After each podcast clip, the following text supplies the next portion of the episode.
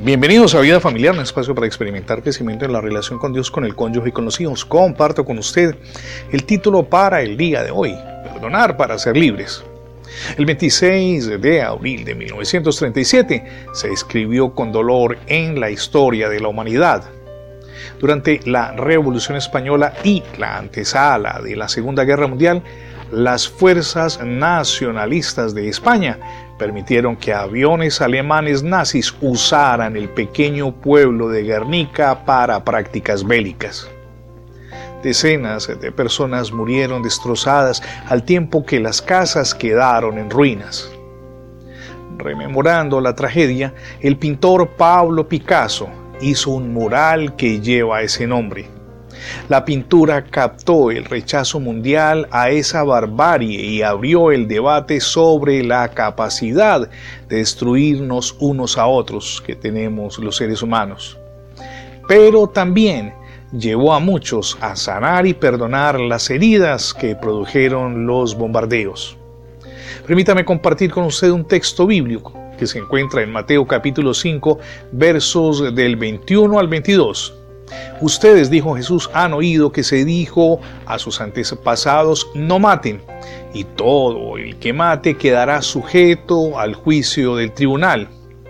Pero yo les digo, anota Jesús, que todo el que se enoje con su hermano quedará sujeto al juicio del tribunal. Es más, cualquiera que insulte a su hermano quedará sujeto al juicio del consejo, y cualquiera que lo maldiga quedará sujeto al fuego del invierno. Por lo tanto, dice Jesús, si estás presentando tu ofrenda en el altar y allí recuerdas que tu hermano tiene algo contra ti, deja tu ofrenda allí delante del altar, ve primero y reconcíliate con tu hermano, luego vuelve y preséntate con tu ofrenda. Si tu adversario, enseñaba a Jesús, te va a denunciar, llega a un acuerdo con él más que pronto. Hazlo mientras vayan de camino al juzgado, no sea que te entregue al juez y el juez al guardia y te echen en la cárcel. Te aseguro que no saldrás de allí hasta que pagues el último centavo. Ponernos de acuerdo, perdonar nos hace libre. Cuando nos causan daño o a los seres queridos, el único camino para recobrar la paz interior es el perdón. Guardar rencor nos ata y encierra en mazmorras emocionales que destruyen. Dios, amigo y mi amiga, es quien nos da la fuerza necesaria para perdonar. No podría concluir sin invitarle para que se acoja a la gracia de Dios, arrepiéntase de sus pecados, vaya al Señor y Él no solamente le perdonará, le ofrece una nueva existencia, sino que además le asegura la vida eterna. Hoy es el día para hacerlo.